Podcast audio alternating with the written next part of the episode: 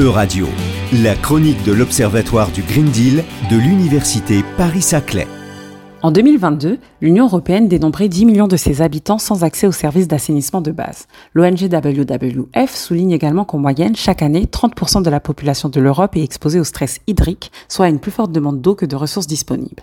Ces chiffres alarmants démontrent combien la question de l'accès à l'eau est un véritable enjeu, tout comme la question de sa qualité, puisqu'elle est sujette à de nombreuses pollutions dont l'un des principaux facteurs est lié aux eaux usées urbaines. En effet, celles-ci sont riches en nutriments, dont l'azote et le phosphore, et en l'absence de traitement, elles peuvent être à l'origine d'une eutrophisation laquelle correspond à la pollution naturelle d'un écosystème aquatique lorsque celui-ci reçoit une quantité excessive de matière nutritive. Ce constat a conduit l'Union européenne de se doter dès 1991 d'une directive portant sur le traitement des eaux urbaines résiduaires. Cependant, le Green Deal appelle aujourd'hui l'Union européenne à mieux surveiller, notifier, prévenir et remédier à la pollution de ces eaux, et c'est pourquoi la Commission européenne a adopté une proposition de révision de cette directive en octobre dernier. L'intérêt de cette révision est de pallier aux insuffisances du texte actuellement en vigueur. En effet, s'il est vrai que la directive participe à protéger l'environnement des effets néfastes des eaux usées en instaurant notamment des obligations de collecte, de traitement et d'évacuation des eaux ménagères et industrielles usées, elle semble désormais présenter certaines limites. Elle n'est pas par exemple totalement appliquée puisqu'un peu moins de 10% des eaux urbaines usées ne sont toujours pas traitées conformément à ce texte. Aussi, une évaluation de 2019 a démontré qu'elle ne permettait pas de combattre toutes les pollutions, notamment celles issues des secteurs pharmaceutiques et cosmétiques qui émettent 92% des polluants toxiques présents dans les eaux usées.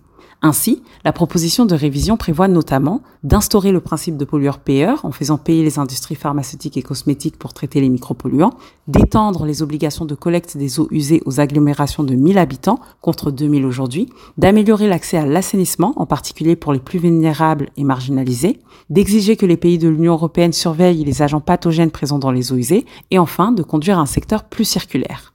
Cette proposition de révision a été renvoyée à la commission en charge de l'environnement du Parlement européen, qui a émis un rapport dans lequel elle exige un financement national complémentaire pour la modernisation des stations d'épuration des eaux usées urbaines.